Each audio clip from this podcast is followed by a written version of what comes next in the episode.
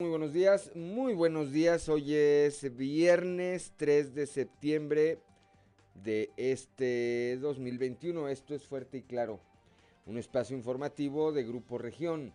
Son las 6 de la mañana, 6 de la mañana con 5 minutos y saludo como todas las mañanas a quienes nos acompañan a través de nuestras diferentes frecuencias en todo el territorio del estado de Coahuila, aquí para el sureste de nuestra entidad por la 91.3 de frecuencia modulada, transmitiendo desde el corazón, desde el corazón del centro histórico de la capital del estado, aquí desde el sexto piso del edificio ubicado en las calles de Allende y Ocampo.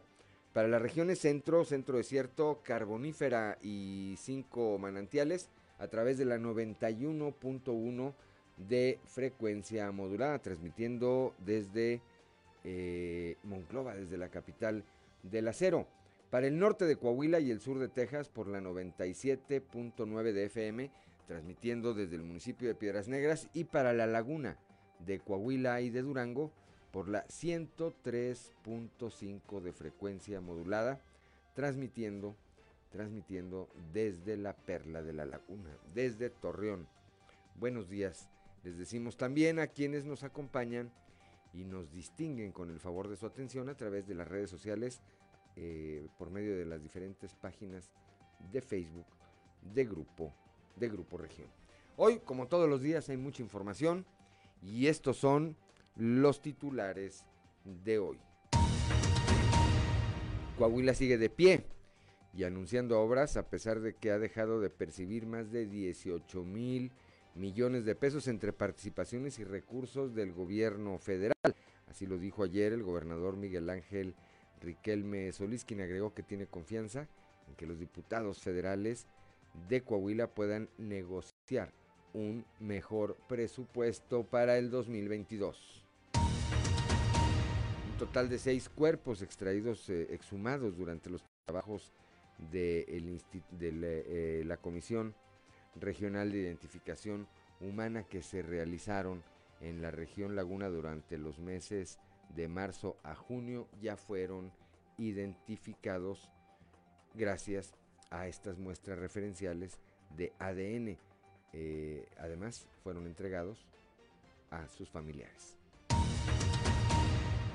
Luego de que un intendente de la secundaria número 2, Emiliano Zapata, en la colonia Obrera, esto allá en la región centro, falleciera por eh, COVID, el eh, pasado miércoles el doctor Faustino eh, Aguilar Arocha, jefe de la jurisdicción sanitaria número 4, dijo que se estarán realizando tomas de muestras a los otros trabajadores manuales de ese plantel.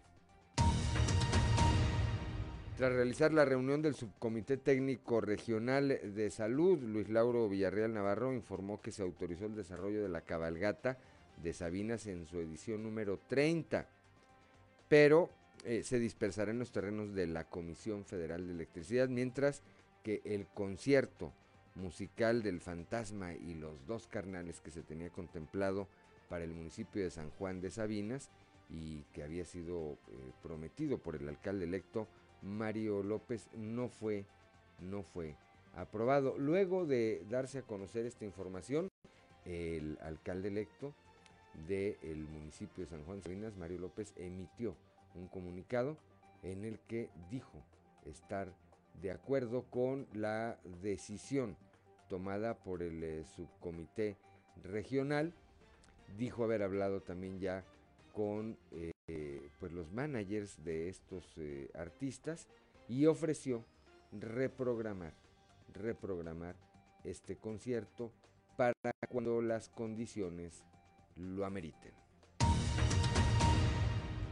El alcalde de Piedras Negras, Claudio Bres, dio a conocer que a partir del martes 7 de septiembre el cierre del puente internacional 1 será hasta las 9 de la noche. Lo anterior debido a las gestiones de las autoridades de la ciudad de Eagle Pass y del Departamento de Aduanas y Protección Fronteriza, los cuales desde hace meses están analizando para facilitar la movilidad de sus ciudadanos que cruzan a diario la línea, la línea divisoria internacional y así evitar congestionamientos en el puente internacional número 2. aquí en la región eh, sureste, el presidente de la Canirac, en Saltillo, Eder López, adelantó que la edición 2021 del Festival de la Paella se llevará a cabo el próximo 6 eh, de noviembre. En eh, la jornada, en una jornada de trabajo que desarrolló en la región sureste, el día de ayer el gobernador Miguel Riquelme entregó obras de infraestructura por el orden de los 20.5 millones de pesos en beneficio del sector industrial y social del municipio de Ramos Arizpe. Capital de Coahuila nuevamente estará en la mira nacional al formar parte de la gran carrera panamericana, el evento automovilístico tipo rally de mayor recorrido en el mundo y que se llevará a cabo del 15 al 21 de octubre, dará inicio en Oaxaca y concluirá en la ciudad de Saltillo.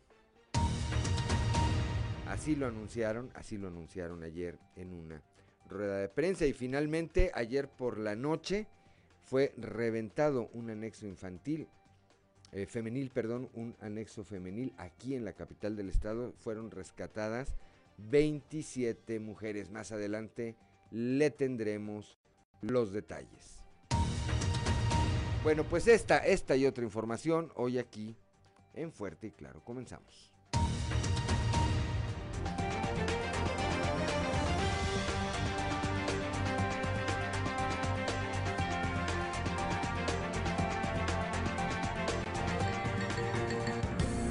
Es Fuerte y Claro. Transmitiendo para todo Coahuila. Fuerte y Claro. Las noticias como son. Con Claudio Linda Morán y Juan de León.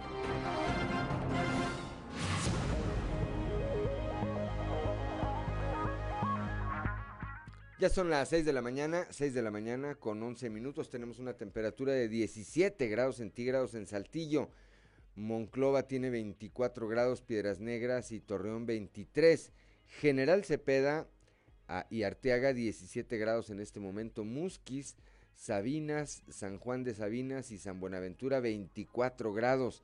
Cuatro Ciénegas 23 grados, Parras 19 grados y el municipio de Ramos Arispe 18 grados en este momento. Pero para conocer los detalles del pronóstico del tiempo, vamos con nuestra compañera Angélica Costa. El pronóstico del tiempo con Angélica Acosta.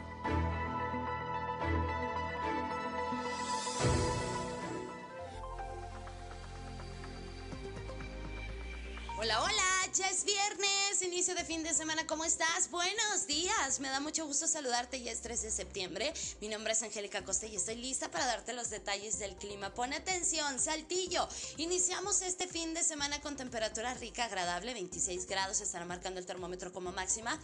Mínima de 15 durante el día soleado, totalmente muy, muy cálido y por la noche parcialmente nublado, 25% la posibilidad de lluvia ahí para Saltillo. Monclova, Coahuila, 34 grados como máxima para este viernes, mínima de 23. Durante el día vamos a tener periodo de nubes y sol, se va a sentir muy cálido y por la noche nubosidad variable. Atención, Monclova es elevada la posibilidad de lluvia, toma tus precauciones, 54%, ¿ok?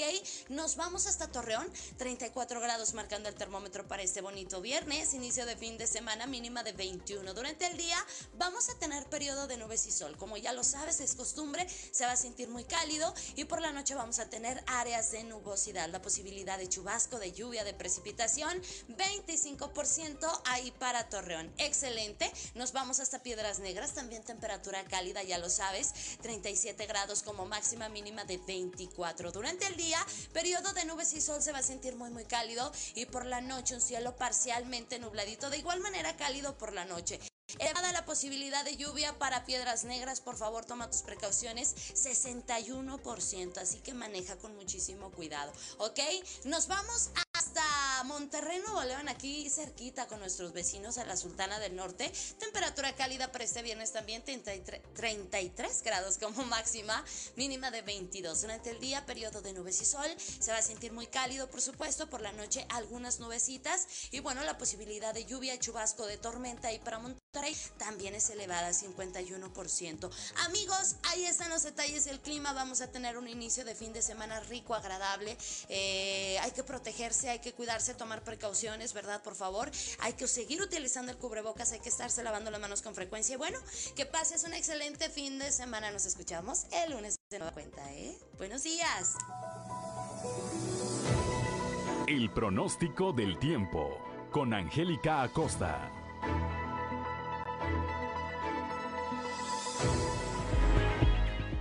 Ya son las 6 de la mañana, 6 de la mañana con 15 minutos. Vamos ahora con Ricardo Guzmán a las efemérides del día.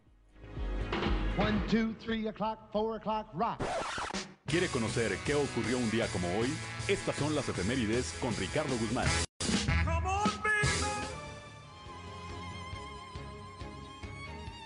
Un día como hoy, pero de 1827, nació el historiador y periodista mexicano José María Roa Bárcenas, miembro de la Academia Mexicana de la Lengua.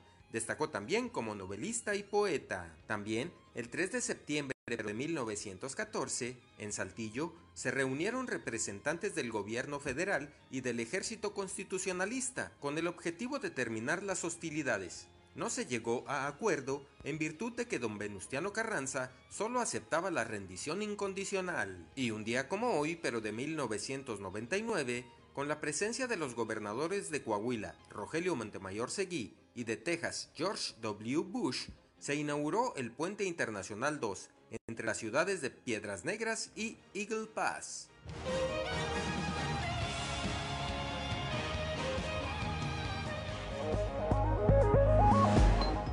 6 de la mañana, 6 de la mañana con 16 eh, minutos.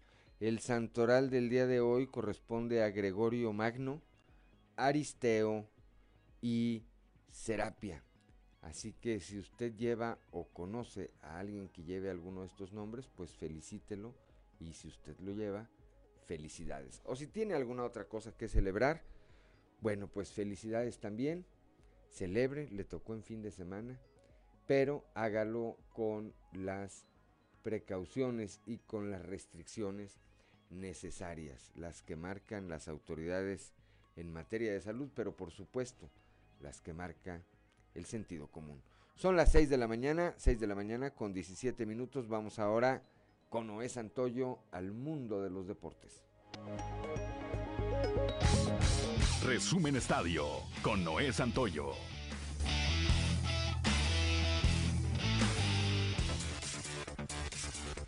Henry Martín llegó desde el banquillo para anotar en los minutos finales y la selección mexicana de fútbol consiguió un angustioso triunfo, dos goles por uno, ante Jamaica la noche de ayer, bajo la lluvia y en un vacío estadio Azteca para iniciar el octagonal definitivo de la CONCACAF rumbo al Mundial de 2022. La ausencia de público obedeció a un castigo que la FIFA impuso a la Federación Mexicana de Fútbol por un grito homofóbico proferido por los aficionados en marzo durante el preolímpico de la CONCACAF. Alexis Vega dio la ventaja al trío a los 49 minutos, pero Nicholson puso en aprietos a los mexicanos con un tanto a los 65. Con este resultado México se coloca como primero entre las ocho selecciones participantes en este torneo, que otorga tres boletos directos a la próxima Copa del Mundo y uno más al repechaje internacional. En impulso de bala, Rebeca Valenzuela obtuvo la medalla 16 para México en los Juegos Paralímpicos de Tokio 2020 y momentos después, Leonardo de Jesús Pérez en 100 metros 352 consiguió el metal 17. La paratleta nacional consiguió presea de bronce con 13.72 metros, cifra que se convirtió en su mejor marca personal y récord en América. Por su parte, Pérez Juárez concluyó en 17.44 segundos para mejorar su marca personal en el Estadio Nacional de Tokio. Con estas dos medallas, la delegación mexicana ya suma 6 oros, una de plata y 10 metales de bronce. Con goles de la Tauro Martínez, Joaquín Correa y Ángel Correa, Argentina se llevó este jueves una inapelable victoria de 3 goles por uno de visitante ante una Venezuela en inferioridad numérica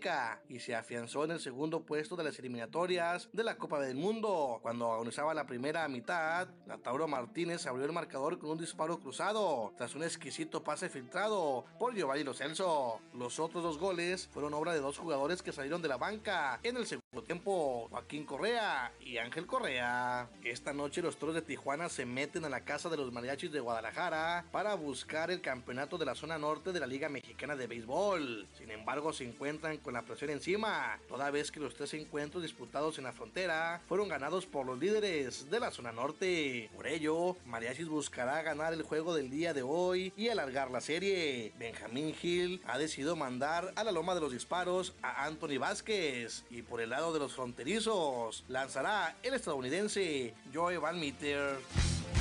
Resumen Estadio con Noé Santoyo.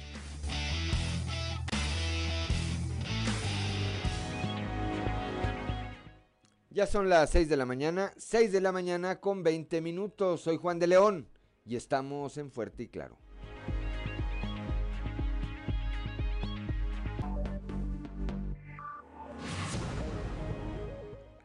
Ya son las 6 de la mañana, 6 de la mañana con 24 minutos. Vamos ahora con Carlos Álvarez Flores y su alerta ambiental. Alerta ambiental con Carlos Álvarez Flores. Muy buenos días. Continuando con el relato de todos esos confinamientos de residuos peligrosos que no pudieron abrir en nuestro país. Les voy a mencionar uno que no tuvo mm, repercusión nacional, pero que en el estado de Hidalgo sí hubo todo un movimiento orquestado pues por grupos políticos y también eh, tanto locales, me refiero a municipales. El municipio se llama Chapantongo Hidalgo. Este municipio se encuentra aproximadamente el sitio que se eligió dentro del municipio de Chapantongo, Hidalgo, en el ejido El Capulín, en un terreno de 120 hectáreas que ya habían sido autorizadas por la Semarnat, si mal no recuerdo, esto fue en 2009-2010. La empresa que promovió este proyecto, que era un confinamiento de residuos peligrosos, se llamó o se llama Promotora Mexicana de Reciclaje SADCB. Son empresarios mexicanos, no tengo los datos, no recuerdo los datos porque repito, este caso pues no trascendió a la, a la prensa nacional, a los medios de cobertura nacional. Lo que sí sabemos es que la falta de apoyo de la Semarnat, en este caso del gobierno federal y del propio gobierno del estado de Hidalgo, no apoyaron el proyecto, no lo defendieron. Y a través de una regidora del Partido Verde Ecologista de México, pues con una serie de maniobras y junto con un grupo de golpeadores, un tal Chemo, que es lo que logramos investigar, pues frenaron el proyecto y empezaron a inventar que había petróleo en el lugar y que iban a guardar residuos radiactivos. Hagan ustedes el favor. Absurdo. De manera que el municipio nunca otorgó la licencia de construcción para este proyecto. Y ahí quedó. Y ahí murió. Promotora Mexicana de Reciclaje CASB consiguió la autorización federal, pero nunca pudo abrir el confinamiento. Obviamente, pues no podemos pensar en otra cosa más que en lo que siempre hemos dicho. El único confinamiento que había en aquel momento era residuos industriales Multiquim, RIMSA que seguramente, digo yo, de alguna manera tuvo que ver con todo este movimiento. Hasta aquí lo dejamos en el caso de Chapantongo Hidalgo. Muy buenos días. Alerta ambiental con Carlos Álvarez Flores.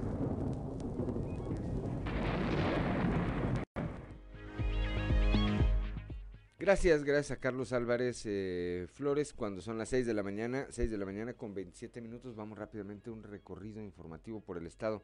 Comenzamos con Christopher Vanegas, el eh, Centro Regional de Identificación Humana identificó seis cuerpos extraídos de fosas comunes en la región lagunera. Christopher, muy buenos días.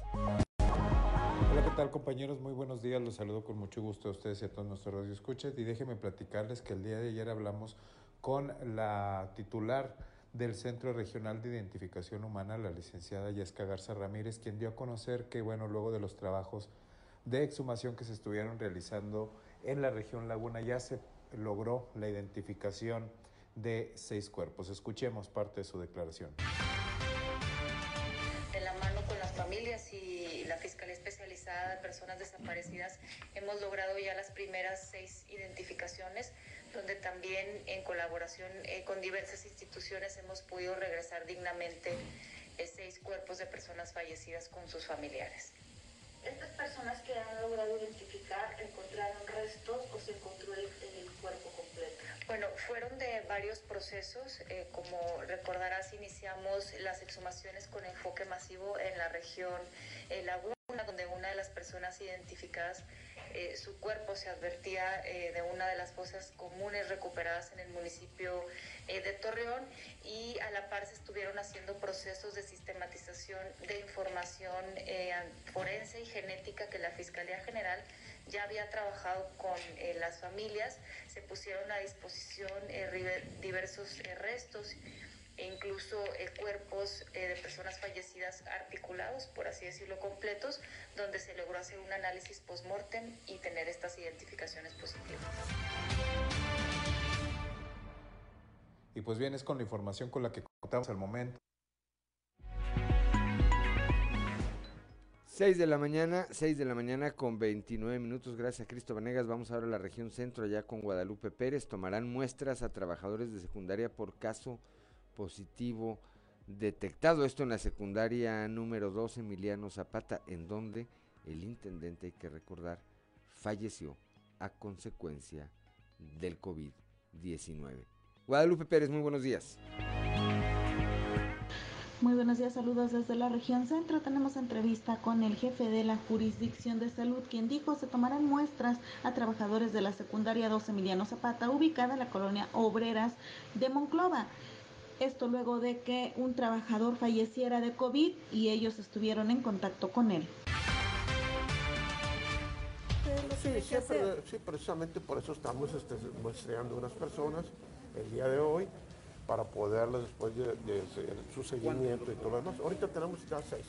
Doctor, ¿se considera que no se cumplieron los protocolos por parte de la directora del plantel pues, que se le informó que el, que no, no tanto. Tenía Acuérdense una cosa, una situación toda persona que se crea que traiga síntomas en alguna situación, por favor acudan antes que nada a su servicio médico, que los atiendan, que los revisen.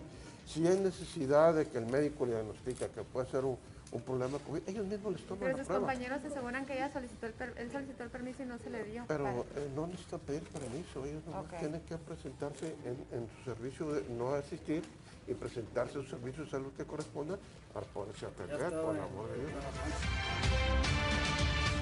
Saludos desde la región centro para Grupo Región Informa, Guadalupe Pérez.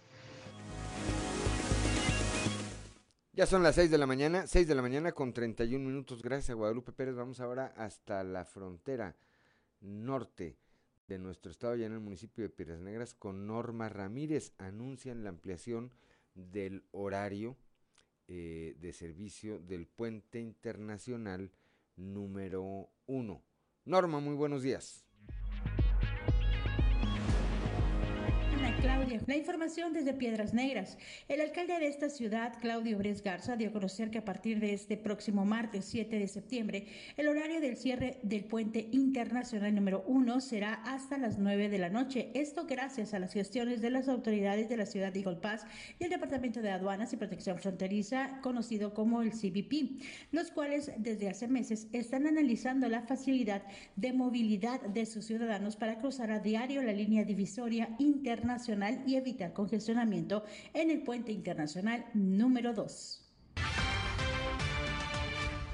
Esta mañana con el director del puerto de Eagle Pass, el señor Paul de Rincón, con las autoridades de la ciudad de Eagle Pass y del condado, pues ya se llega a un acuerdo, producto de decisiones en sus oficinas centrales en Laredo, Texas, de que a partir de la próxima semana, concretamente el martes, una vez que termina un feriado en los Estados Unidos del Día del Trabajo, Labor Day, que termina el lunes, a partir del martes 7 de septiembre, el horario del puente internacional número 1 se recorre otras tres horas para ahora cerrar hasta las 9 de la noche. Actualmente se cierra a las 6 y a partir del martes de la próxima semana, quienes pueden utilizar este cruce lo podrán hacer hasta las 9 de la noche. Para Fuerte y Claro, Norma Ramírez. 6 de la mañana con 33 minutos. Gracias a Norma Ramírez allá desde el municipio de Piedras Negras. Vamos ahora aquí al sureste del estado con Leslie Delgado. El 6 de noviembre, bueno, para el 6 de noviembre preparan el Festival de la Paella. Esto, la Canirac, la delegación de la Canirac aquí en Saltillo, un evento que esperan eh, una asistencia aproximada de mil personas. Leslie Delgado tiene los detalles. Muy buenos días. Buen día, informando desde la ciudad de Saltillo. El presidente de la Canirac Saltillo, Eder López, adelantó que la edición 2021 del Festival de la Paella se llevará a cabo el próximo 6 de noviembre en el Salón de Eventos Sociales La Palmilla, ubicado al norte de Saltillo, con un aforo aproximado de mil personas. A continuación, escucharemos su declaración. Platicaba que el Festival de la Paella eh, lo vamos a llevar a cabo el 6 de noviembre de este año. Eh, hay una alta probabilidad que sea en La Palmilla, en el Colosio. Va a ser un evento para mil personas en la cual el formato, cambiamos el formato, ¿no? Porque normalmente es de 3.000, 2.500 personas y ahora por, por, los protocolos pues vamos a hacerlo de mil personas y, sería en La Palmilla porque es un, es un lugar para 5.000 personas. Entonces realmente ahí, ahí podemos eh, hacer todos los protocolos y hacer un, un evento importante para la Cámara. ¿Pero va a ser con acceso al público general? Va a ser con acceso público general, se venderán solamente mil boletos y lo que vamos a buscar es que sea un evento eh, normalmente manejamos dos zonas, el general y VIP, y ahora este, este evento va a ser puro VIP.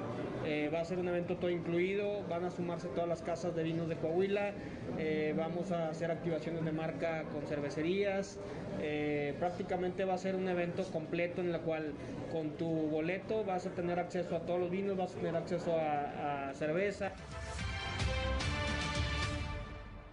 Agradezco la intervención y deseo que tengan un excelente viernes. 6 de la mañana, 6 de la mañana con 35 minutos, que no se le haga tarde. Vamos ahora a la región lagunera ya con Víctor Barrón en el municipio de Torreón. Ciudadanos retoman propuesta de sombreado, de un sombreado para el paseo Morelos, este sitio que se volvió emblemático ya desde hace algunos años hacia acá eh, y que se consolida como un corredor cultural, además de diversión. Víctor Barrón, muy buenos días. Muy buenos días a quienes nos sintonizan en temas de la comarca lagunera. El planteamiento sobre la incorporación de un sistema de sombreado ecológico en el Paseo Morelos de Torreón fue retomado por ciudadanos que proponen la consolidación de este espacio como un corredor cultural. Esto mediante un proyecto que abarca también las dimensiones ambiental e identitaria. De esto habló Rosario Pedraza García, coordinadora del evento Morelear, a quien vamos a escuchar. De hecho, ahorita precisamente este, estamos viendo la temática, seguimos insistiendo con el sombrado ecológico identitario, el renderizado ya se terminó, estamos ahorita ya nada más con algunos detalles. Tuvimos una plática precisamente con la administración entrante, este, pues el ingeniero Román Alberto lo vimos muy comprometido, eh, nos escuchó, nos dio mucho tiempo para escuchar a cada uno de los coordinadores de Morelia y eso nos da la esperanza de que en esta ocasión sí se pueda detonar. nosotros tenemos toda la confianza, lo vimos eh, muy integrado en, en, nuestro programa, eh, quiere inclusive escucharnos más. Morelia es partidista, pero sí también hay de diferentes partidos con nosotros pero nosotros este, tratamos de que todo sea de manera transparente, quitarnos colores, aquí no hay colores. Esto es todo en la información. Desde La Laguna reportó Víctor Barrón. Que tengan un día excelente. 6 de la mañana con 37 minutos. Gracias a Víctor Barrón allá desde la región lagunera. Y vamos rápidamente a la portada del día de hoy de nuestro periódico Capital, que en su nota principal pues destaca esta declaración ayer del eh, gobernador Miguel Riquel me dice, espera Coahuila mejor presupuesto para el 2022. Hay confianza en que los diputados federales, ocho diputados federales que hoy nos representan allá en el Congreso de la Unión, logren mayores recursos para nuestro estado, que a la fecha ha sufrido un recorte de alrededor de 18 mil millones de pesos por parte del gobierno federal. También, y vamos a hablar de esto más adelante, ayer por la noche fue reventado, fue asegurado, intervenido un anexo femenil. Rescataron a 27 mujeres que se encontraban ahí y que se comprobó pues que sufrían maltrato. Anoche mismo serían sometidas a diversos exámenes para ver si eh, existía abuso sexual. Intervino la Fiscalía General del Estado. No dieron a conocer si hubo detenidos anoche, aunque seguramente el día de hoy estará fluyendo más eh, información sobre este tema. También escuchábamos ya a Cristo Vanegas, el Centro Regional de Identificación Humana, pues entregó ya a sus familiares, previa identificación, eh, seis cuerpos, seis cuerpos de personas que fueron identificadas luego estas exhumaciones masivas que se están llevando a cabo. Eh, buscan descartar más contagios de COVID-19 en escuelas de Monclova. Eh, escuchamos ya en voz de Guadalupe Pérez lo que ocurrió allí en esta secundaria número 2, Emiliano Zapata. Y es que hoy se sabe que el intendente, hubo una reunión ahí para analizar los protocolos y cómo iba a funcionar, y pusieron al intendente a que eh, él tomara la temperatura. Pero nadie le dio oportunidad de que él se tomara la temperatura y cuando él dijo que se sentía mal, pues dice que no le dieron permiso o, manifiestan sus compañeros que no le dieron permiso de ausentarse.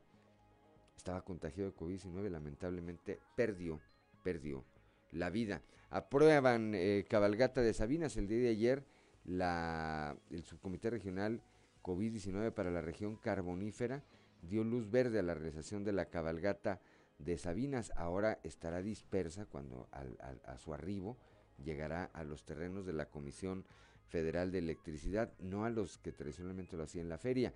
Por, otro, por otra parte, había una solicitud de parte del alcalde electo del municipio de San Juan de Sabinas, Mario López, quien había prometido traer a los dos carnales. le dijeron que no. Y entonces, pues bueno, que porque no eran las condiciones, ayer mismo el alcalde electo de este municipio emitió un comunicado en el que dijo estar de acuerdo con la determinación del subcomité regional, pero ofreció eh, que apenas haya condiciones para llevar a cabo este concierto, lo va a llevar a cabo tal como lo prometió. Son las 6 de la mañana, 6 de la mañana con 40 minutos. Estamos en Fuerte y Claro.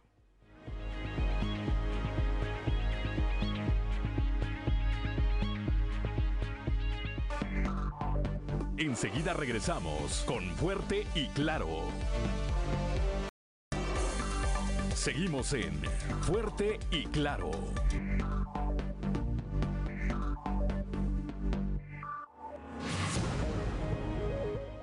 Ya son las 6 de la mañana, 6 de la mañana con 44 minutos. Tenemos 17 grados de temperatura aquí en el corazón del centro histórico de la capital del estado. Piedras Negras 23 grados, Monclova 24 y Torreón 23 grados en este momento. Vamos, vamos ahora a nuestra columna en los pasillos.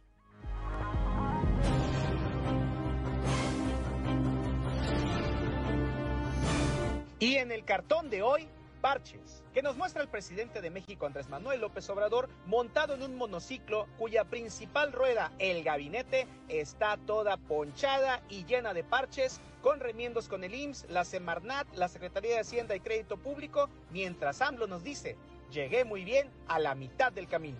Productiva sin duda la reunión que ayer sostuvieron los gobernadores de Coahuila, Miguel Riquelme, de Nuevo León, Jaime Rodríguez y de Tamaulipas, Francisco Javier García Cabeza de Vaca, y en donde acordaron, entre otros temas, el de la seguridad pública.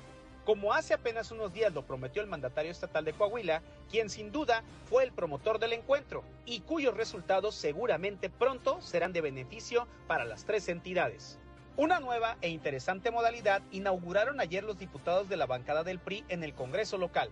Al iniciar los trabajos de su reunión plenaria en fecha posterior al inicio del segundo periodo ordinario del primer año legislativo. Hasta ahora, todas las legislaturas primero tenían sus plenarias y luego iniciaban los trabajos legislativos. Estaremos pendientes para ver cómo funciona esta nueva modalidad que al que ya sueñan en algunas dependencias de la Ciudad de México es al alcalde electo de frontera, Roberto Piña, quien de a tiro por viaje visita oficinas como las de la Conagua y el IMSS, entre otras, haciendo labor de gestión. Piña parece tener en claro que debe entrar el primero de enero ya con resultados en algunas áreas, pues así se lo demanda la confianza que la gente depositó en él en la elección del 6 de junio pasado. Ahora por el norte del estado andará el secretario de Inclusión y Desarrollo Social, Francisco Saracho Navarro.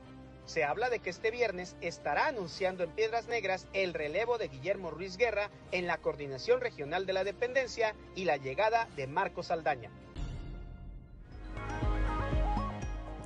Ya son las 6 de la mañana, 6 de la mañana con 47 minutos, pues anda eh, por todo. Un saludo al alcalde de Frontera, nuestro amigo Florencio Siller, que nos está mandando saludos. Saludos también a Lencho Siller allá en el municipio de Frontera. Y decía yo, anda el secretario Saracho, pues con la guadaña, haciendo cambios en diferentes eh, regiones del estado. Otra cosa que creo que vale la pena apuntar, me parece que ayer en esta reunión que sostuvieron el Bronco, eh, Francisco Javier García, Cabeza de Vaca y Miguel Riquelme, los gobernadores de eh, Nuevo León, Tamaulipas y Coahuila, reapareció eh, Cabeza de Vaca. Yo no lo había visto antes en otro, en otro evento de carácter público.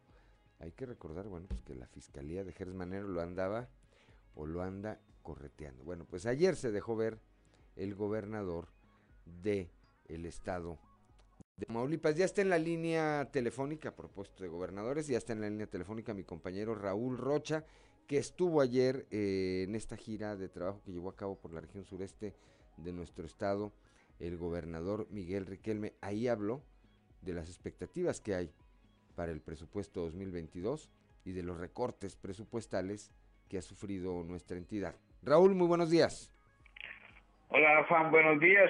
Sí, ayer el gobernador Miguel Ángel Riquelme Solís en este recorrido por la, en la región sureste habló en dos vertientes. La primera, pues haciendo un tipo de recuento de lo que ha dejado de percibir Coahuila en los tres años del gobierno federal empezado por el presidente Andrés Manuel López Obrador, que entre los eh, recursos y programas, pues más de 18 mil millones de pesos son los que ha dejado de percibir el Estado pero agregó que con los nuevos integrantes eh, diputados del Partido Revolución Institucional que ya arrancaron este primero de septiembre sus trabajos en el Congreso lo vieron, espera eh, una expectativa para un posible mejor presupuesto para el año siguiente. Escuchemos. Eh, hemos perdido entre participaciones y recursos que ya tenía el Estado más de 18 mil millones de, pesos. Y aún así, Coahuila está de pie, anunciando obras, anunciando programas, anunciando proyectos y con la seguridad la mejor del noreste del país y la tercera o cuarta mejor del país. Así está Coahuila, con los recursos de las y de los coahuilenses. Hay proyectos que nos interesan que no vienen en el, en el proyecto este, federal. Hay hay eh, muchos programas que Coahuila requiere y no vienen, desgraciadamente. Esperemos que ahora que Coahuila eh, tiene una, un buen número de diputados en la Cámara, pueda en el próximo presupuesto al menos tener eh, la posibilidad de negociar cosas para nuestra entidad, porque la mayoría la siguen teniendo para la aprobación del presupuesto, no, no la mayoría absoluta para la aprobación de reformas constitucionales, pero la mayoría absoluta para la aprobación del la mayoría para la aprobación del presupuesto, esa sí, esa sí la tienen. Pero sin lugar a duda hay eh, intereses nacionales que permitirán negociar con nuestros diputados con algo de, de etiqueta de recursos para acá. Es, al menos es lo que es lo que aspiramos y es lo que es lo que queremos. 6 de la mañana, 6 de la mañana con 51 minutos. Gracias, Raúl Rocha. Muy buenos días. A la orden, Juan. Buenos días. 6 de la mañana con 51 minutos. Pues sí va a ser importante la labor que desarrollen los diputados eh, federales allá en el Congreso de la Unión en aras de tener un eh, mejor presupuesto. Y como bien lo apunta el gobernador, eh, el gobernador Miguel Riquelme, pues tendrán que negociar. Hay asuntos de interés nacional, dijo el gobernador. Pues sí, a lo mejor en algunas cosas estos ocho diputados del PRI tendrán que votarle o eh, apoyar alguna iniciativa de Morena para, pues en contraparte, decir y que viene acá para el Estado. Va a ser muy interesante el trabajo que se lleve a cabo allá en la Cámara de Diputados. Son las 6 de la mañana con 52 minutos, ya está en la línea telefónica Moisés Santiago Hernández de la, desde la región carbonífera, donde ayer aprobaron la cabalgata Moisés y le dijeron a Mario López, el alcalde electo de Rosita, pues que su concierto con los dos carnales para mejores tiempos. Muy buenos días. ¿Qué tal, Juan? Muy buenos días. Es un placer saludarles desde la región carbonífera. Pues sí, como bien lo comentas, después de haberse realizado eh, la reunión de su comité técnico regional de COVID-19 en la región carbonífera, Luis Lauro Villarreal Navarro, quien está a cargo de este subcomité, informó que se autoriza la cabalgata de Sabinas en su edición número 30, aunque también será de una manera muy austera, puesto que llegará a los terrenos de la CFE y ahí tendrá que dispersarse mientras que el concierto que el alcalde electo de San Juan de Sabinas había mencionado de los dos carnales y el fantasma, pues este no fue aprobado debido a que presentaría una aglomeración de personas, por lo tanto se contempla que quedará pendiente para una próxima fecha. Eso es lo que nos comenta Luis Lauro Villarreal. lo que se autorizó es que la cabalgata se dispersara en los terrenos de la CFE había una petición del municipio de San Juan de Sabinas de un concierto de los dos carnales y el fantasma para el 17 de septiembre. No se autorizó. Es muy peligroso y estamos en, semáforo ahorita naranja. Somos, las, somos la región del estado más contagiada por per cápita del estado. El Hospital General de Zona 24 se encuentra al 50% de su capacidad de camas COVID y han empezado a aumentar las defunciones. No queremos que la gente que la gente se enferme, no queremos que la gente se contagie, por eso no se autorizó este concierto. Por lo que respecta al evento tradicional del becerro gordo, se autorizó que solamente el dueño del becerro participe, no va a haber público, no va a haber invitados, no va a haber ayudantes, simplemente el dueño del becerro acude y el juez hará su valoración del becerro. Al final se entregan los premios y cada quien se dispersa. Eh, hay un evento deportivo que se solicitó de un torneo de voleibol Musquis Palagú. Se autorizó así como fue solicitado. Van a ser 20 equipos de 8 personas y estos eh, se harán en tres gimnasios diferentes durante el sábado 11 y el domingo 12 de septiembre. Ya son las 6 de la mañana, 6 de la mañana con 54 minutos. Bueno, pues para quienes vayan a participar en la cabalgata, que me imagino que además tendrá una eh, limitación el número de participantes, Moisés, ahí está el dato, sí habrá cabalgata.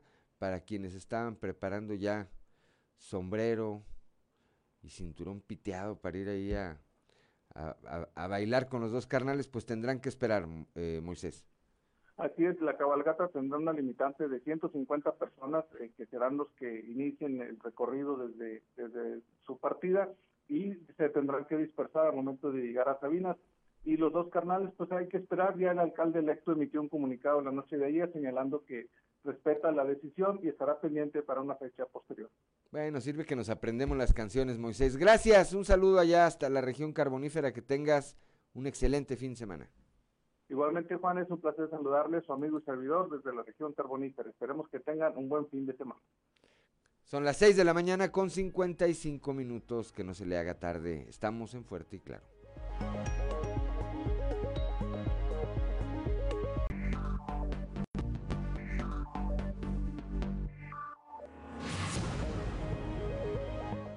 Ya son las 6 de la mañana, 6 de la mañana con 59 minutos. Soy Juan de León. Continuamos aquí en Fuerte y Claro. Saludo de nueva cuenta a quienes nos acompañan a través de nuestras diferentes frecuencias en todo el territorio del estado. Aquí para el sureste de nuestra entidad a través de la 91.3 de FM. Para las regiones centro, centro desierto, carbonífera y cinco manantiales por la 91.1 de frecuencia modulada. Para la región laguna de Coahuila y de Durango por la 103.5 de FM y para el norte del estado y el sur de Texas por la 97.9 de FM transmitiendo desde el municipio de Piedras Negras. Repito, en unos días más, en unos días más estaremos a través de la frecuencia modulada también en el municipio de Acuña. Son las 7 de la mañana en punto, 7 de la mañana en punto y eh, es momento de presentar ahora la opinión de Carlos García Vega, quien se integra a, las, eh, a la fuerza editorial, al grupo de editorialistas a partir de este viernes de grupo, de grupo región. García Vega es licenciado en Derecho, ha desempeñado diversas eh, cargos en el servicio público, entre ellos fue secretario de la Juventud en el Estado, actualmente es además notario público. Escuchemos.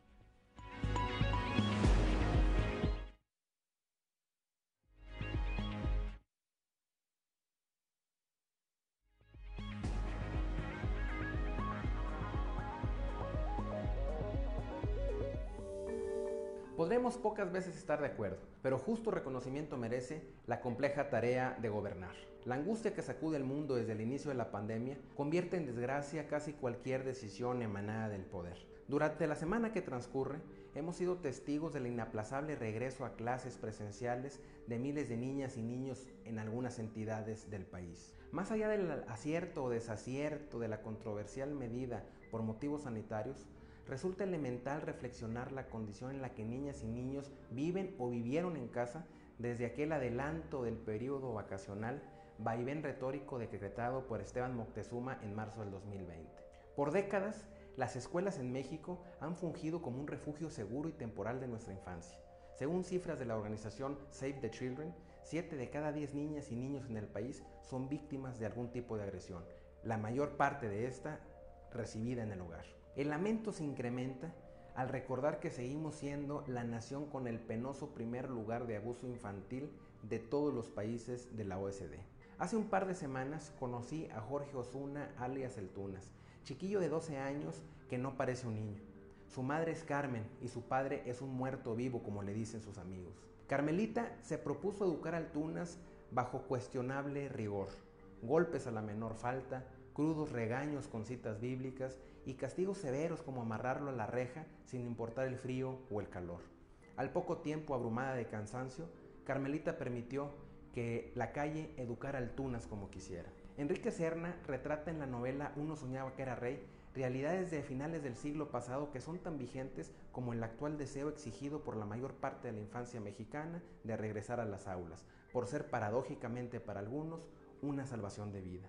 Para gran parte de la población, el regreso a clases presenciales es un mal necesario, y aunque miles de voces suplican volver a abrazarnos como antes, se escuchan clamores infantiles suplicando que algunos abrazos sean prohibidos de aquí a la eternidad. Soy Carlos García Vega y los invito a leer mi colaboración completa publicada en Capital Coahuila. Habremos de crear cosas nuevas uniendo algunos cristales rotos.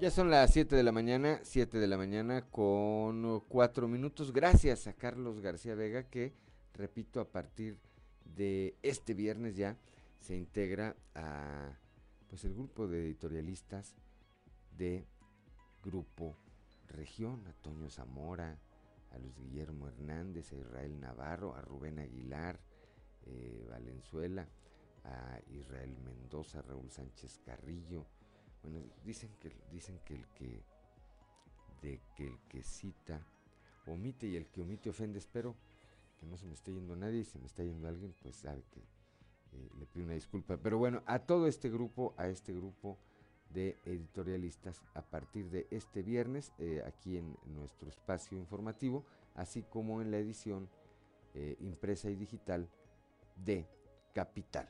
Son las 7 de la mañana, 7 de la mañana con 5 eh, minutos. Continuamos con la información. El actual manejo que se da al impuesto sobre nómina en Coahuila, donde existe un comité y se sabe a dónde va cada peso de cada obra, da certidumbre del eh, manejo financiero a la iniciativa privada. Esto lo señala el presidente de la Asociación de Industriales de Ramos Arispe, Mario Ricardo Hernández Saro.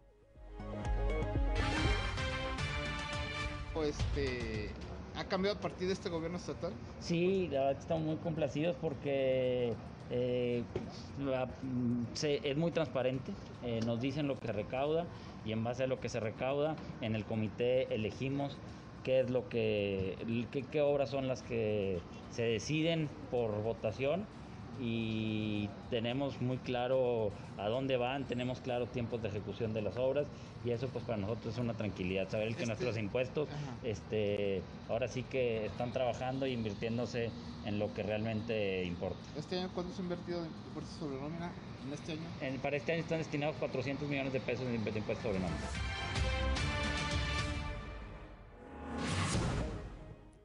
Ya son las 7 de la mañana, 7 de la mañana con 6 minutos. Durante la temporada vacacional de verano en Coahuila, la derrama económica fue de casi 900 millones de pesos. Al respecto habla la secretaria de Turismo y Desarrollo de Pueblos Mágicos, Azucena Ramos Ramos. Pues eh, realmente nos fue bien, a pesar de que estamos aún en contingencia, que aún son tiempos difíciles, que no podemos bajar la guardia, que tenemos que seguir con el cuidado de la salud y, vivimos eh, en un constante... Eh, vaya a adaptarnos a estas nuevas circunstancias, pues hoy tuvimos una derrama económica en estos 51 días aproximados de vacaciones de verano de casi 900 millones de pesos. Eh, llegaron al estado casi 800 mil turistas y visitantes. La mayor parte del turismo de nuestros visitantes fue turismo local, que eso es muy bueno porque la derrama económica se queda aquí mismo en nuestro estado, a que por supuesto eh, seguiremos promoviendo nuestro estado también fuera de en cuanto se pueda de una manera más abierta por, las, por la contingencia, pero hoy por hoy pues nos fue bien, logramos tener una ocupación hotelera eh, en agosto hasta de un 50%.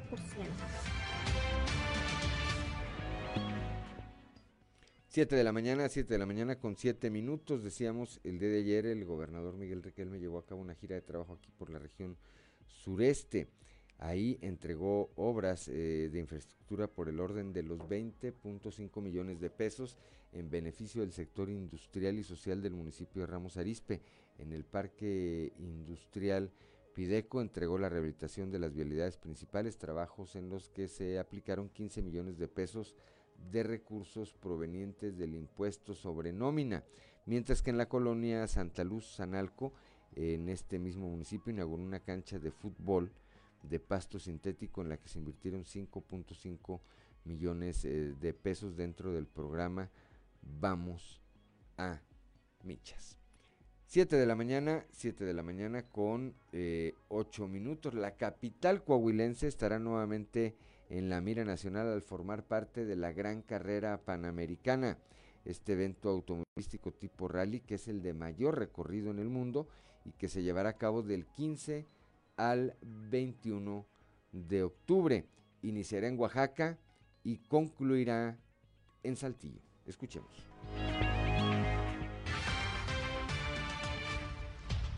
Bueno, estamos muy contentos de recibir a una de las mejores carreras del mundo del automovilismo aquí en la capital de Coahuila, partiendo de que somos también, además de ser la capital de Coahuila, somos la capital automotriz del país, ya que junto con los municipios de la región pues, fabricamos medio millón de vehículos al año y, y bueno, son reconocidos a nivel internacional. Entonces, esto vendrá pues a que Saltillo se escuche en México y en el mundo, se sigue escuchando.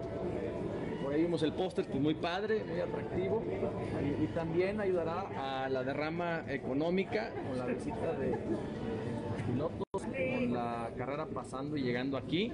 Pues bueno, hace que mucha gente se hospede y consuma aquí en Saltillo. ¿Tienen más eventos de este tipo, alcalde? Pues ya en esta recta final, ya yo, yo, creo que ya de, esta magnitud es, de los últimos.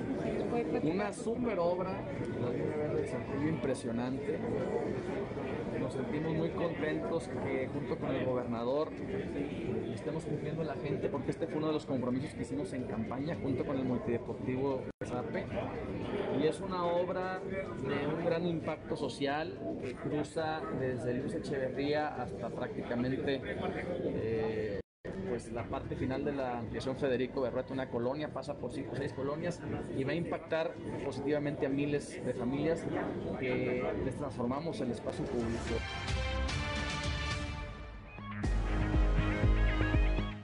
Ya son las 7 de la mañana, 7 de la mañana con 10 minutos y le aprecio, le aprecio a la regidora eh, María Elena Mireles Acosta, presidente de la Comisión de Salud en el eh, Cabildo de Torreón, allá en la Perla de la Laguna, que me tome esta comunicación para platicar, bueno, pues de un eh, tema que me parece interesante en términos de la convivencia eh, que debemos tener con nuestras mascotas, del control que debe haber de algunas de ellas, y es la colocación de un código tatuado en la piel de los caninos, de los perros, esto ya se hizo, entiendo.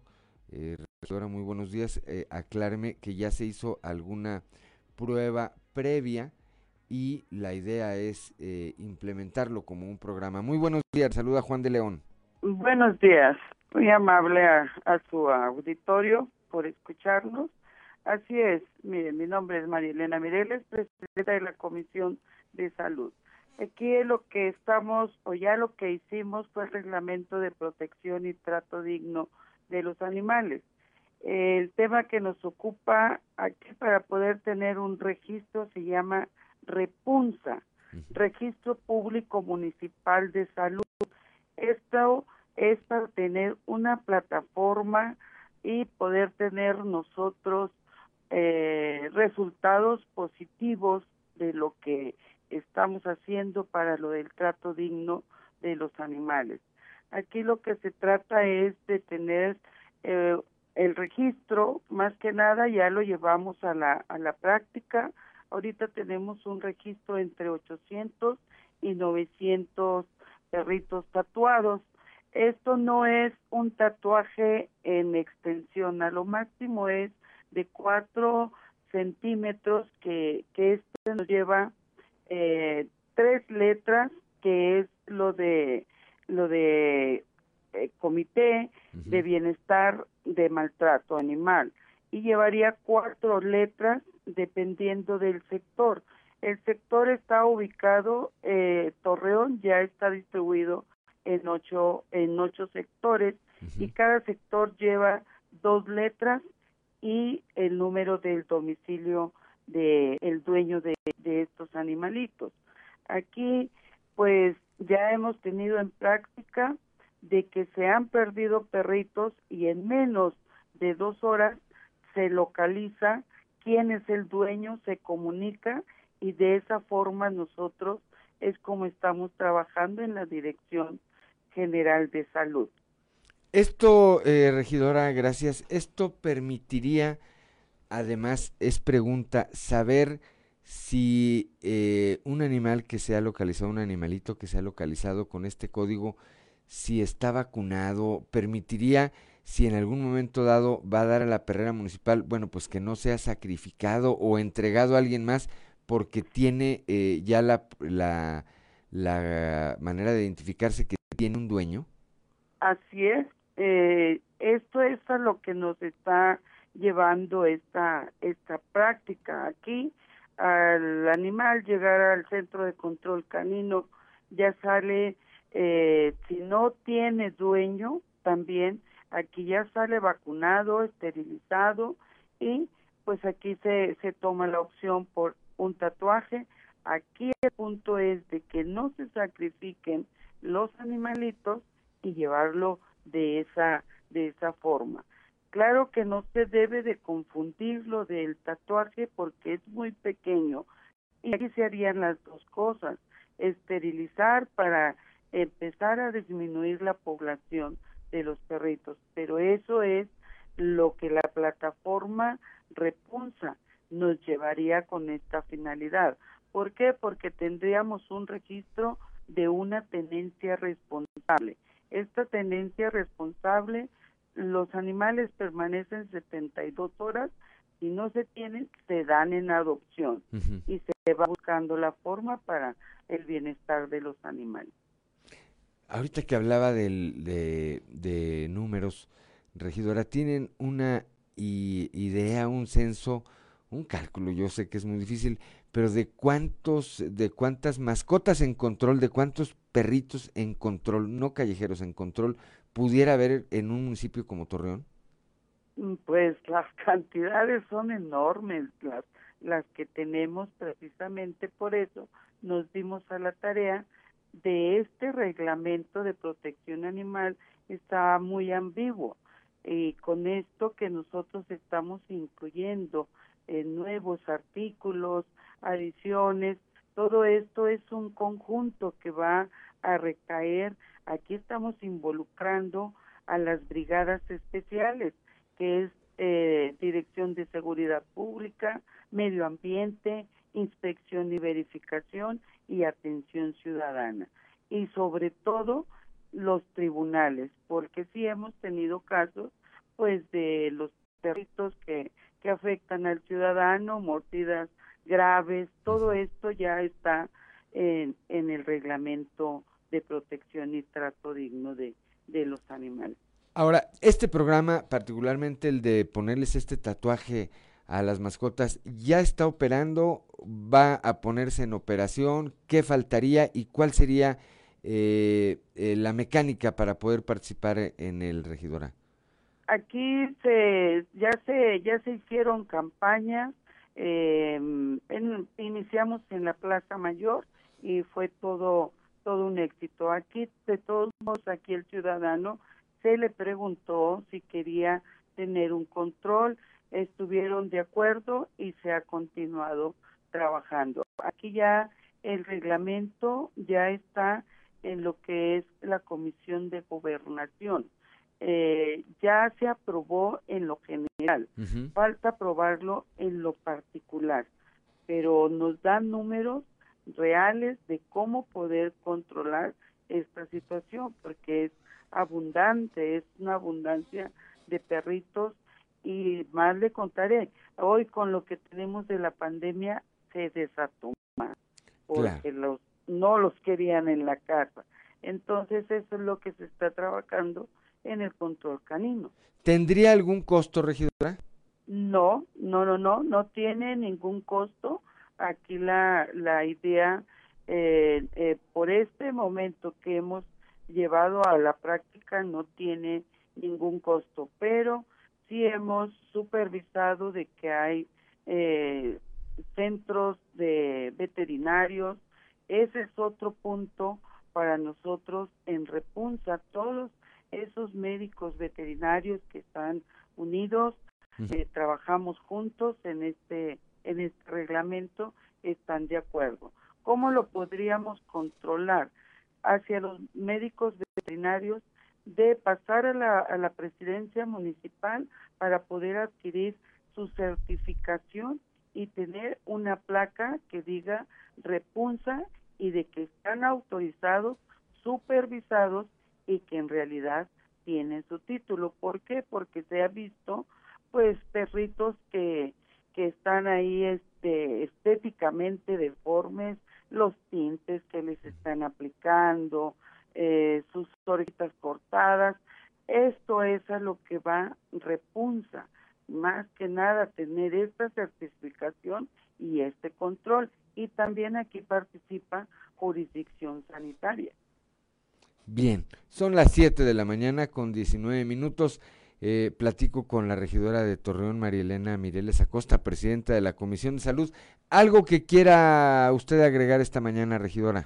Bueno, tenemos lo que es el reglamento, pero aparte Torreón sería la, el primer municipio que va a contar con un comité municipal de protección de los animales. Este, este comité nunca se ha formado, ya está estabilizado y está integrado por 30 artículos y aquí vamos desglosando y lo más importante, aquí se van a integrar cinco mesas de trabajo.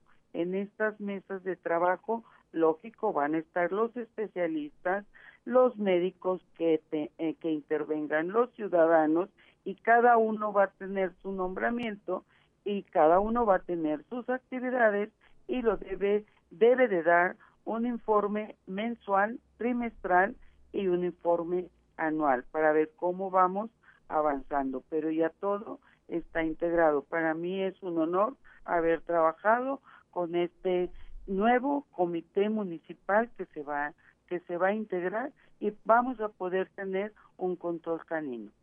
Pues vamos a estar platicando más adelante con usted de este y muy seguramente de algunos otros temas. Por lo pronto, eh, le reitero de nueva cuenta nuestro eh, agradecimiento por habernos tomado esta comunicación y les deseo que tenga un excelente fin de semana, regidora.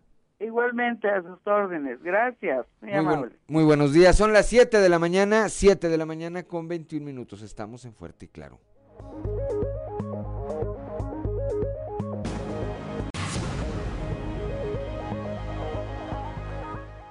Ya son las 7 de la mañana con 24 minutos, ya está en la línea telefónica desde la región centro de nuestro estado mi compañero y amigo periodista Antonio Toño Zamora. Toño, muy buenos días. Buenos días, Juan. Buenos días a, las personas que nos escuchan a esta hora. La película sigue en, el asunto de Altos Hornos de México, en el tema también de, de Alonso Ancira, de que o, pagan los Ancira o, este es que aquí no nada más es Alonso, ¿eh? toda la gente que es eh, dueña de, Altos Hornos de México. Y si uno incumple con el pago de, de más de 216 millones de dólares, pues será reabierto el proceso que tiene por ahí de lavado de dinero. Pero ahí el tema que le agregaron ayer es que en caso de no ser así, Pemex se convertiría en el nuevo dueño de la empresa. Y, y los trabajadores, tanto sindicalizados como de confianza de, de AMSA, eh, con los que tuvimos la oportunidad de platicar ayer sobre este tema, Juan, nos dicen, ojalá y sea cierto. ¿Por qué? Porque los trabajadores de Pemex ganan un dineral y eso nos beneficiaría a nosotros.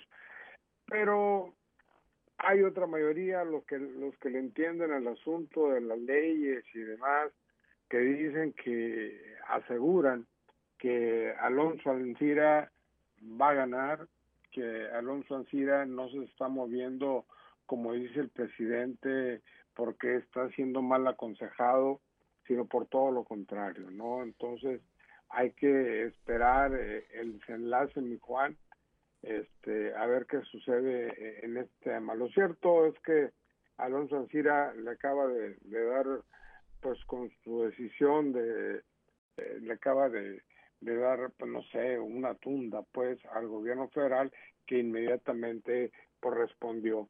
Por eso eh, el presidente guardó silencio tres, cuatro, cinco días, porque pues esperaba que que saliera la resolución de la Fiscalía General de la República, mi Juan.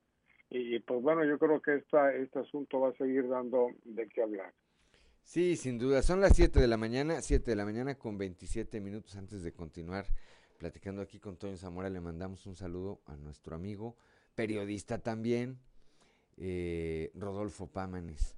Rodolfo ah, Pámanes, un saludo a Rodolfo Pámanes. Y a ver, eh, eh, Toño, sí, me queden claro que eh, bueno, pues hoy eh, a un propietario de Altos Hornos de México, el licenciado Alonso Ancira, hizo este movimiento. Me parece, y yo coincido contigo en que pues debe estar muy bien asesorado porque no, no cualquiera, como decimos en el barrio, no cualquiera se avienta un tiro así este, no, sin tener la certeza eh, o casi la certeza de que vas a ganar, porque la reacción en contrario puede ser terrible. Esta vez se pasó, pues no sé cuántos meses allá, eh, si bien no estaba preso, pero sí arraigado en España, acá en el reclusorio norte, pues echó un par de meses que seguramente no le gustaron nada, Toño.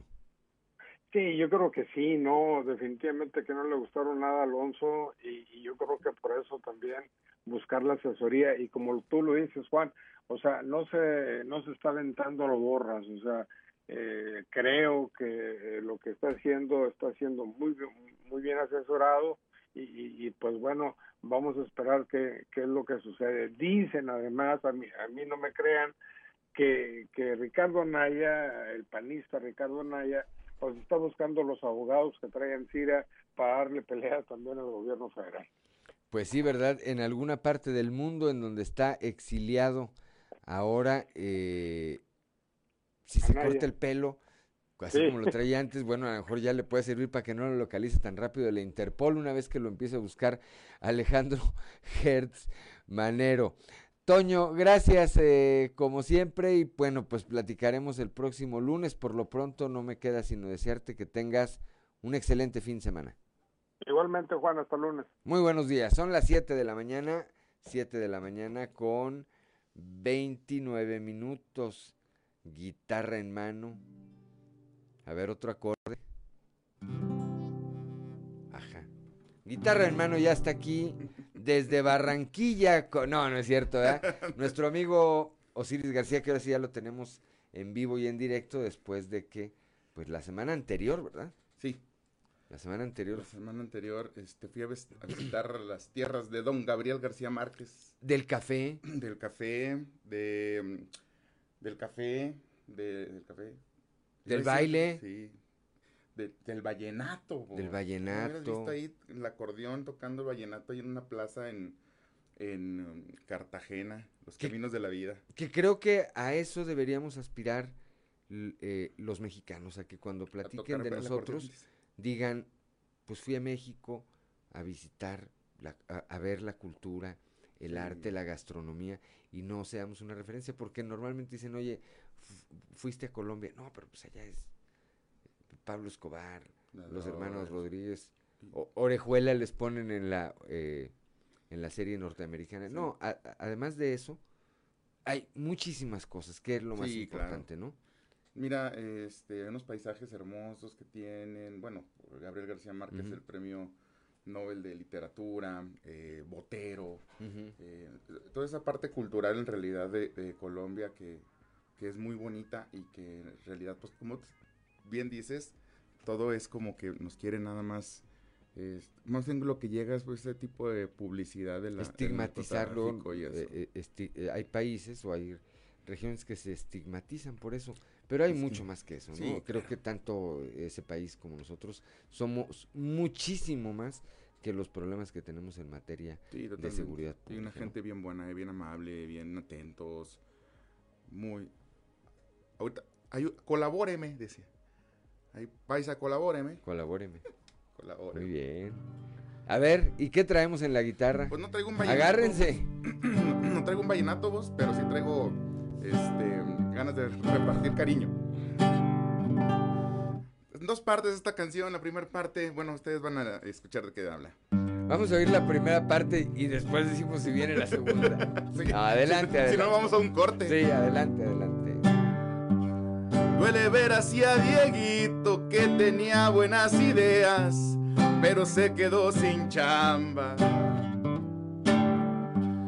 Al final mandó la banda, no le salieron las cosas y corrió con mala suerte.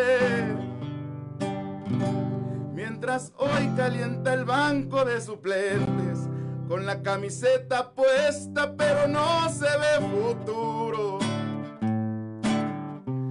La verdad es que en Coahuila aún hay mucho comelonches.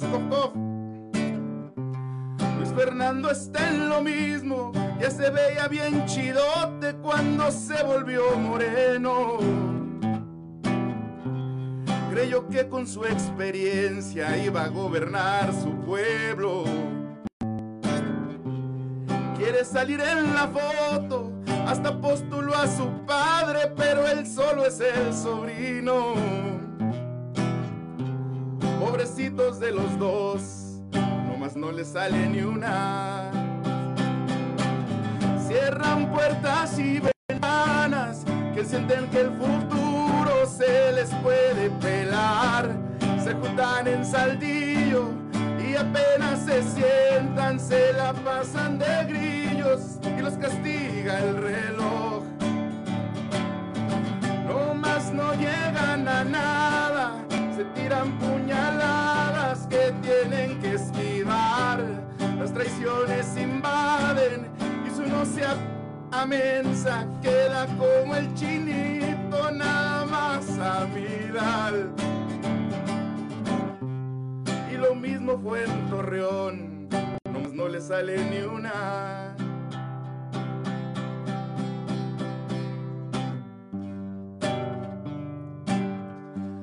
Al fin se llegó la fecha que le había dado Pemex para que Ansira pagara.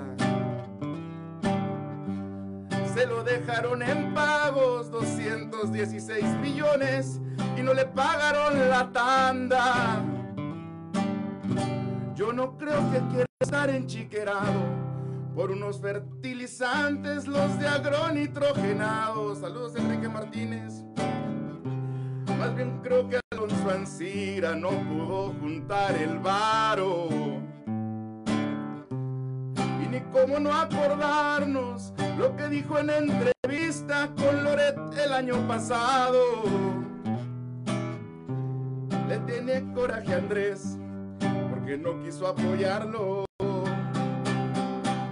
Mensaje palos de lana, por si alguno dudaba si debía apoyar. Hoy las dudas no caben, la esperaba pareja, va a pasar la bandeja, lo que sea su voluntad.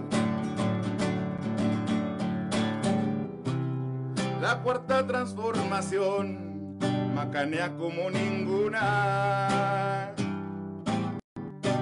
Es un éxito. Muy bien. 7 de la mañana, 7 de la mañana con 35 minutos. Pues sí, fíjate que un tema muy eh, sensible, el de, eh, para el hoy ex eh, diputado federal, Luis Fernando Salazar Fernández, el hecho de que, bueno, por, por lo pronto ahorita se quedó en, en, la, en la banca. A mí Sí, me ocurrió bueno, ayer hombre. o antier que eh, compartí la caricatura de, del- del periódico Capital, donde Sí. vienen él y Diego del Bosque, pues con un letrero que dice busco chamba y me contestó Luis Fernando, no le gustó, dijo, oye, yo si quieres yo te doy chamba. Le dije, no, yo sí tengo. Creo que no tiene eres Oye, tú, fíjate que está muy feo. Yo compartí una nota en el programa, el programa el miércoles de, de- de- en terrible. De unos, este... Ay, en Afganistán, los, los militares que estuvieron en Afganistán dejaron ahí unos, unos perros de trabajo entrenados. Los dejaron atrás, se fueron, los dejaron pobrecitos cachorros. Y pues una asociación estadounidense estaba preocupada por ellos y pues, ellos dijeron, "Yo, nosotros pagamos el vuelo para que vayan y recojan a los perritos, se los traigan y nosotros los mantenemos acá de por vida. Son perros de trabajo y se oye bastante paradójico, pero se oye bien feo que los perritos en Afganistán sí tengan trabajo y Luis Fernando. Bueno, pues ahí tienes. Total, que, ¿no? que no le gustó y, y entonces me dijo en hasta dos o tres ocasiones que él me ofrecía trabajo. Dije, no, pues ahora sí que yo ya tengo uno muy bueno. ¿verdad? Le dije, gracias.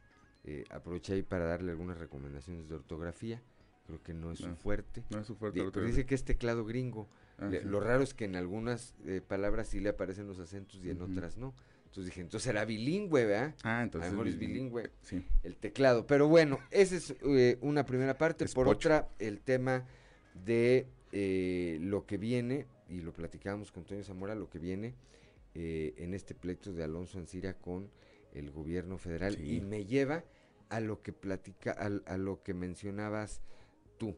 Esa entrevista con Loret en la que Alonso dice, a ver, Sí. a mí me da la impresión que mi error fue este. En este momento yo perdí con el entonces candidato, hoy presidente López Obrador que pues, está teniendo una revancha para lo que está utilizando la Fiscalía General de la República y lo que se me hace más interesante aún es pues que habrá empresarios que ahora que los empiece a buscar este Claudia Sheinbaum, Marcelo Ebrard, que digan, "Oye, pues a ver si platicamos." hombre, a ver si no. Bueno, pues tendrán que ponerse este tendrán que ponerse agradables, ¿verdad? Porque alguno de ellos muy seguramente va a ser eh, presidente. Pues es que en, en, el discurso, sí, sí, totalmente. Yo también creo que el siguiente presidencia también va a ser de Morena. Eh, y aunque en el discurso el presidente habla de que su fuerte no es la venganza, que bueno, si fuera. Ah, pues dijo Ricardo Anaya, no, qué bueno que no es la venganza tu fuerte porque me quieres echar 30 años, 30 años le quieres Y ahí lo que le preocupaba, que también es de risa, Ricardo, es que ahí en la cárcel no voy a poder hacer mis videos. No, hermano, ni los videos ni muchas otras cosas, ¿verdad? Ni seguir este, virgen. entre, entre muchas otras cosas. Pero sí, eh, bueno, pues está este tema, sobre todo porque eh, al interior de la 4T ya se habla abiertamente de la sucesión. Sí, sí. Con el presidente eh, eh, alentado por el presidente. Totalmente. el presidente como que ya dijo, ya, yo ya me cansé, pues ya ahora sí que esto es lo que se pudo, vamos a llevárnosla de vuelito y que empiece a sonar el tema del relevo, ¿no? Lo más importante es que el presidente conoce perfectamente el feeling de los mexicanos y de los medios de comunicación. en realidad no, no es para nada tonto, es en realidad una persona... No sería presidente. No, no sería presidente, o sea, es una persona extremadamente inteligente y si lo pone en el, eh, eh, en el micrófono en las mañaneras es porque tiene la intención de que se voltee para ese lado. Claro. Eh, trae otros asuntos que quiere arreglar ahorita este, en el tintero y pues le pareció un buen tema para ponerlo ahí votando y le dio que sonar y pues por ahí le va a seguir dando mientras le, le genere ruido, ¿verdad? Sí, y sirva para, para para el proyecto que él trae, que de repente habla de un tema y luego saca un distractor y luego empuja por otro lado y tan tan. Pero bueno, pues por lo pronto, eh, yo repito, se habla ya abiertamente de la sucesión al interior del gabinete. Ayer platicaba con alguien y, le decía yo, bueno, a mí me parece que, pues, si no es Marcelo, va a ser eh, Claudia. Me decían, a ver, ¿y qué te parece si el presidente se decanta por Claudia Sheinbaum? Eso parece. ¿Y a poco se la va a aguantar Marcelo? Pues, ah, ahorita regresando del corte platicamos de eso. Son las 7 de la mañana, 7 de la mañana con 40 minutos. Estamos en Fuerte y Claro.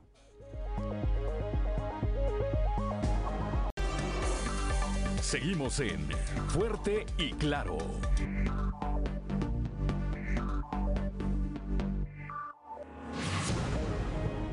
Son las 7 de la mañana, 7 de la mañana con 44 minutos. Vamos rápidamente con Luis Guillermo Hernández Aranda y el contexto de la noticia.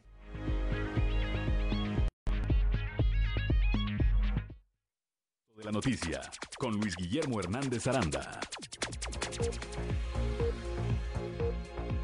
El presidente Andrés Manuel López Obrador presentó su tercer informe de gobierno. Fiel a su costumbre, mencionó los otros datos. Cuentas alegres que distan mucho de la realidad que vive el país. Algo está mal cuando se inicia un informe presumiendo como logro el incremento de las remesas. ¿Acaso no debería darnos vergüenza que nuestros compatriotas busquen en Estados Unidos lo que nuestro país no les puede dar? Empleo y una vida digna. Para el gobierno de la Cuarta Transformación esto es un logro. No cabe duda que vivimos en el surrealismo y en tiempos de la posverdad. Pero más allá de interpretaciones vamos a los datos duros, esos que se niegan a ver en Palacio Nacional. De acuerdo al Coneval, la pobreza en México creció dos puntos porcentuales entre 2018 y 2020. En el sexenio de López Obrador, el número de mexicanos en situación de pobreza pasó de 51.9 millones a 55.7 millones. Además, la población en pobreza extrema se incrementó al pasar de 7 a 8.5% en el mismo lapso. El número de personas en esta situación alcanzó los 10.8 millones en 2020. Las cifras muestran que en el discurso de primero los pobres está muy lejos de la realidad. Por el contrario, la política asistencialista del gobierno no ha dado resultados y por el contrario, ante la falta de inversiones y empleos, la pobreza va en aumento. Prueba de esto es que en el segundo trimestre del año la inversión extranjera directa en México fue de 5.956 millones de dólares, lo que representó una caída de 52.6% respecto a los tres meses anteriores, de acuerdo a cifras del Banco de México. En materia de inseguridad, los delitos van a la alza. Tan solo en el rubro de feminicidios, de acuerdo al Secretariado Ejecutivo del Sistema Nacional de Seguridad Pública, en diciembre de 2018 y en mayo de 2021 se registraron 100 feminicidios en cada mes, representando así los máximos históricos en este delito. En 2019 se reportaron 968 feminicidios y en 2020 fueron 969.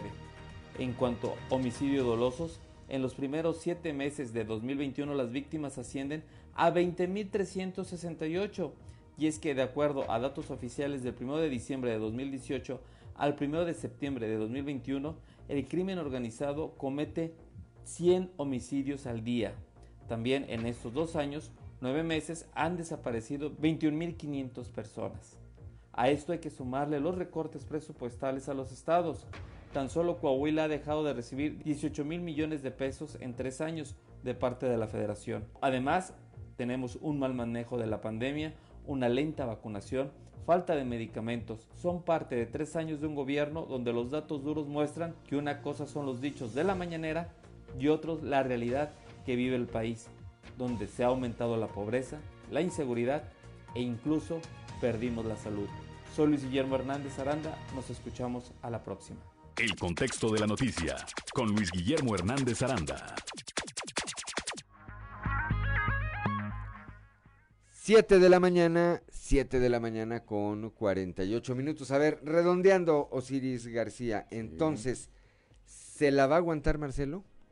Si la decisión, si este dedito dice que sí, de López Obrador, eh, dice Claudia Sheinbaum. No sé, sería interesante. ¿Se la va a aguantar Monreal?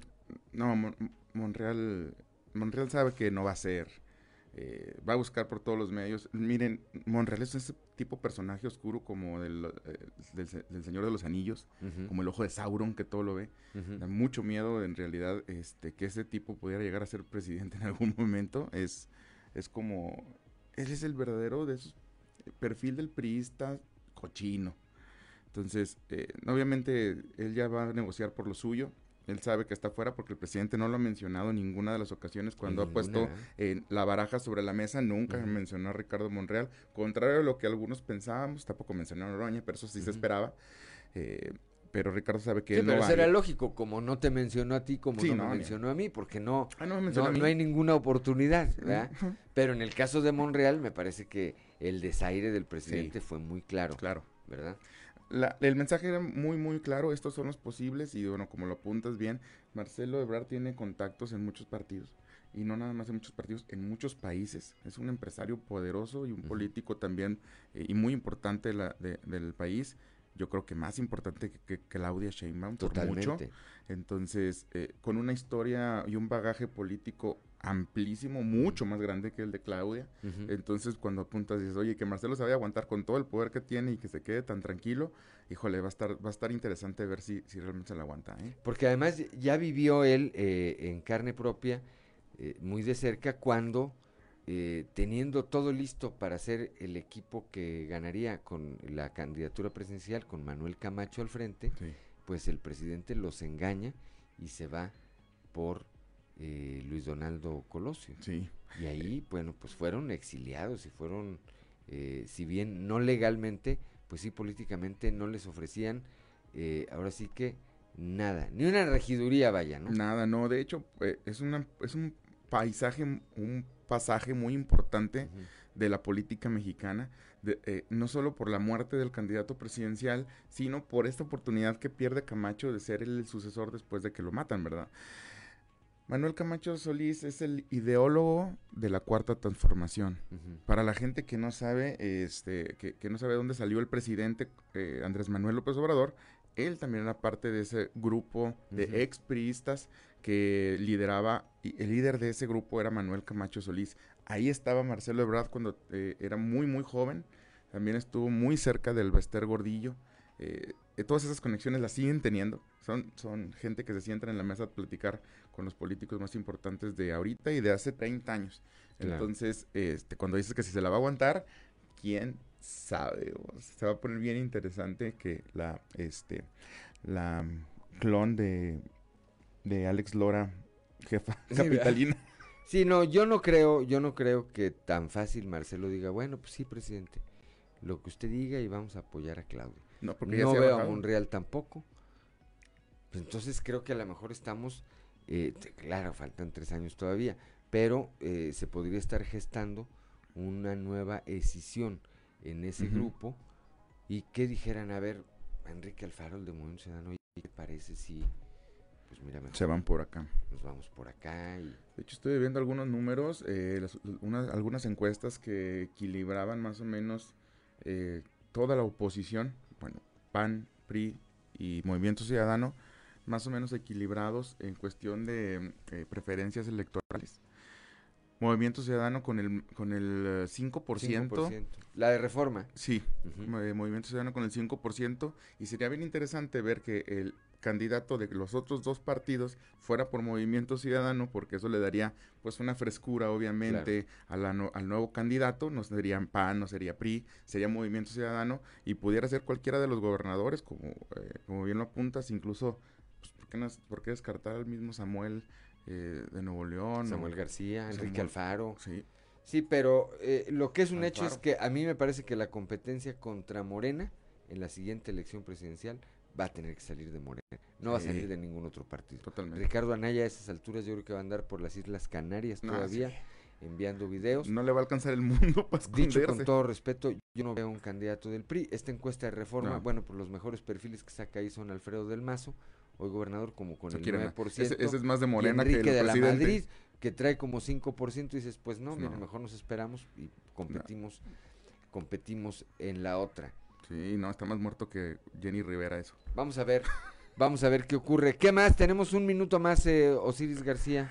Pues esta semana mi hermana iba a vacunarse, ya ves que te hablé el martes ¿Sí? íbamos y no llegamos. Estábamos en la fila, la fila llegaba hasta Nazario ya no, Ortiz ya No alcanzaron. No alcanzamos, nos quedamos este, ya estábamos en Ciudad Universitaria. Los que, los que ya fueron a vacunarse, pues entras por un costado en, un, en el estacionamiento.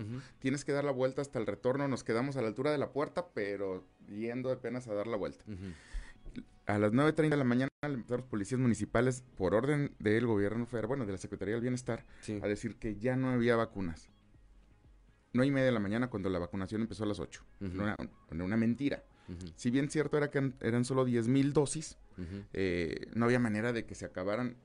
4 mil que le hubieran designado a, ciudad, a la UAC, a la ciudad universitaria, no había manera que se hubieran acabado en una hora y media, cuando todavía apenas estaban empezando. Total, mucha gente se fue, lamentablemente, este, pues ya sabían que no iban a alcanzar para todos, entonces empiezan a sacar gente diciéndole esa mentira que ya no hay vacuna.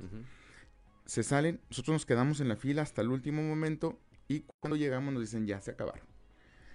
Pero otra mentira ya. Vénganse mañana, nos dicen. Claro que mi hermana fue el otro día a las, no sé, 3 de la mañana y, eh, había una maroma así como en los pueblos del viejo este. Película de terror. No había nadie. Entonces, acá el problema no, no, es nada más la desorganización, sino que aparte se le está mintiendo sistemáticamente a las personas. Triste. Eh, triste por, por, ese caso, ¿verdad? Que se le está mintiendo a la gente. Lo de mi hermana, bueno, una situación particular porque el por qué está rezagada, una cuestión de salud. Pero es el caso de muchísima más Muchísimas personas. Es el, es el caso de muchísima más gente. Eh, si te parece, el próximo martes abordamos sobre esto porque pues, es un tema que va a seguir. Sí, totalmente. Eh, ahí cierro con esto. Es que no hay... La semana pasada, bueno, esta semana que concluye, eh, Reyes Flores decía que estaba pensando en poner puntos de vacunación permanentes para los rezagados, pues primero... ¿De dónde están las vacunas? primero que se cague con lo que trae pendiente, ¿verdad? Pero bueno, nos vamos, Osiris García, gracias como siempre por tu presencia, gracias a Ricardo Guzmán en la producción, a Ricardo López en los controles, a Ociel eh, Reyes, a Cristian Rodríguez, ahí anda Rodrigo Flores, y está despierto, ¿sí? Nada, se crean, siempre está despierto, siempre está despierto, que hacen posible la transmisión de este espacio a través de las redes sociales, pero sobre todo gracias a usted. Lo espero el eh, próximo lunes a partir de las 6 y hasta las 8 de la mañana aquí en Fuerte y Claro, un espacio informativo de Grupo Región bajo la dirección general de David Aguillón Rosales. Yo soy Juan de León y le deseo que tenga usted un excelente, un excelente día. Hoy es viernes, dicen, hoy toca. Muy buenos días.